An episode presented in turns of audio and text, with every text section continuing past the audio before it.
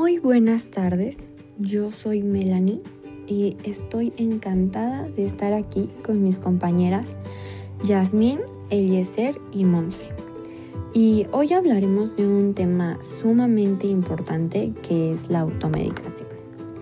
Bueno, pues con gran frecuencia muchas personas consumen o nos sugieren remedios sin tener conocimientos médicos tomando responsabilidad sobre su propia salud o la de sus allegados, y sin considerar las consecuencias que esto puede implicar.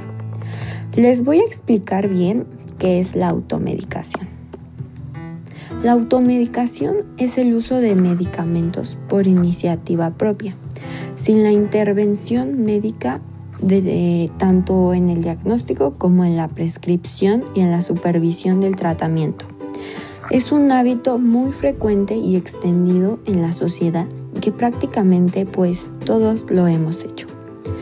Nos dice la OMS que la automedicación es un componente del autocuidado, el cual es definido como el propio tratamiento de los signos y síntomas de enfermedades que las personas padecen. Ha sido la forma más utilizada para el mantenimiento de la salud. Ahora, Hablemos de los riesgos que podemos tener por automedicarnos.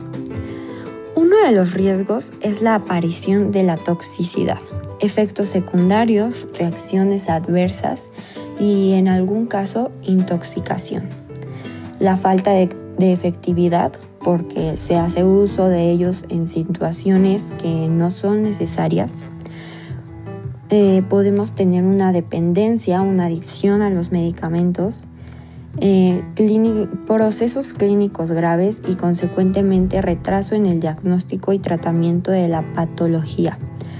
Tenemos las interacciones con otros medicamentos, plantas o alimentos que la persona está tomando. Puede haber una potenciación o disminución del efecto del medicamento.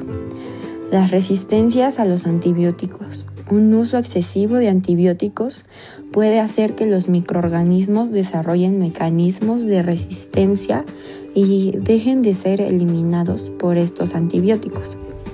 Esos son los principales riesgos. Vamos a hablar ahora de los medicamentos de venta libre. Los medicamentos de venta libre no son seguros e inicuos, dado que ningún medicamento lo es cuando se le toma fuera de contexto y del propósito para el que fue fabricado. La publicidad masiva del rápido alivio hace correr el riesgo de caer en la automedicación no responsable. La automedicación es un hábito muy frecuente y está muy extendido en la población. Pero bueno, eso se los dirá más a fondo mi compañera Yasmin.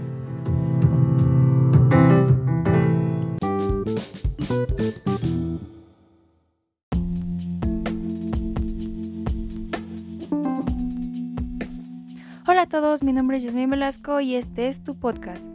Como ya escucharon a mi amiga Mel, automedicarse claramente tiene sus riesgos. Así que los ando viendo, ¿eh? los estoy observando.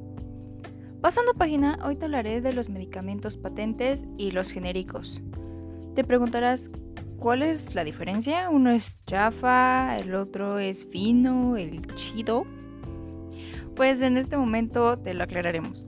Ok, los genéricos son medicamentos que ya están autorizados oficialmente una vez que ya ha expirado la patente del de marca, el chido, pero son, son exactamente iguales en calidad, eficacia y sobre todo seguridad.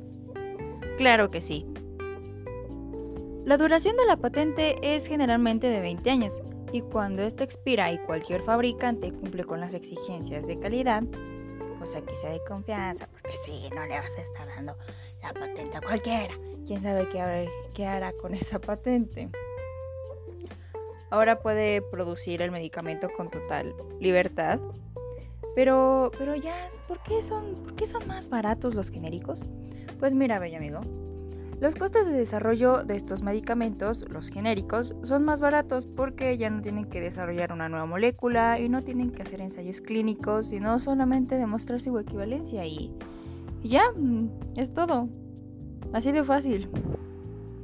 Así que que no te espante la diferencia de precio porque esta no significa una disminución de calidad. Sigue siendo absolutamente lo mismo, solamente que el genérico es un precio más bajo, así que, oye, pero no te quejes, los genéricos te va a convenir comprarlos, son, son baratos, no vas a tener que gastar más porque va a ser lo mismo. Así que recuerda no automedicarte, eso es malo y puede afectar a tu salud a largo plazo, ¿ok? Nos vemos, hasta la próxima. Cedo la palabra a mi compañera Eliezer.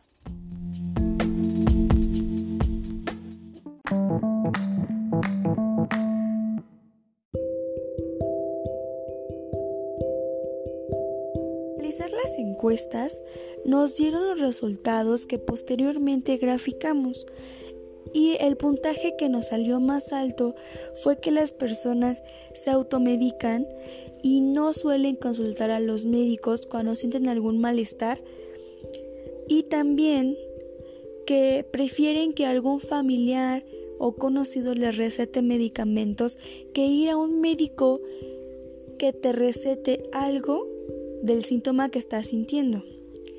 También la gente suele tomar muchos medicamentos sin receta, los cuales son legales y algunos son vendidos sin recetas en las farmacias.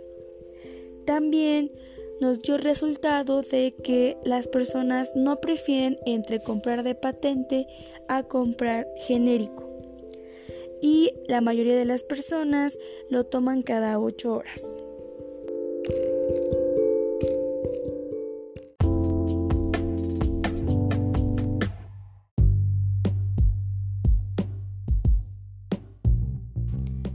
Recomendaciones para evitar la automedicación. Esta práctica contempla riesgos. Dentro de estos, puede aumentar o disminuir el efecto de un medicamento, que sí está indicado por el médico. Puede causar dependencia o adicción, alergias, intoxicaciones y hasta la muerte, y esconder enfermedades. Los medicamentos no dan el efecto deseado porque se utilizan en enfermedades para las cuales no están indicados. Además de estas recomendaciones, recuerde informar al médico que todos los medicamentos que usa o que ha usado, también sobre los medicamentos naturales, ya sean las hierbas medicinales, si es el caso que utilice vitaminas o suplementos dietéticos e incluso homeopatía. Conservar los medicamentos en su empaque original y guardar la información que contienen las etiquetas. Evitar por favor el consumo de bebidas alcohólicas, el fumado cuando esté en tratamientos con los medicamentos. En conclusión, la automedicación puede ser un grave riesgo para la población si no tienen conocimiento o se realiza de forma incorrecta y evitar aconsejar el uso de medicamentos o remedios a otras personas. Eso es todo por nuestra parte. Nos vemos en nuestro siguiente capítulo.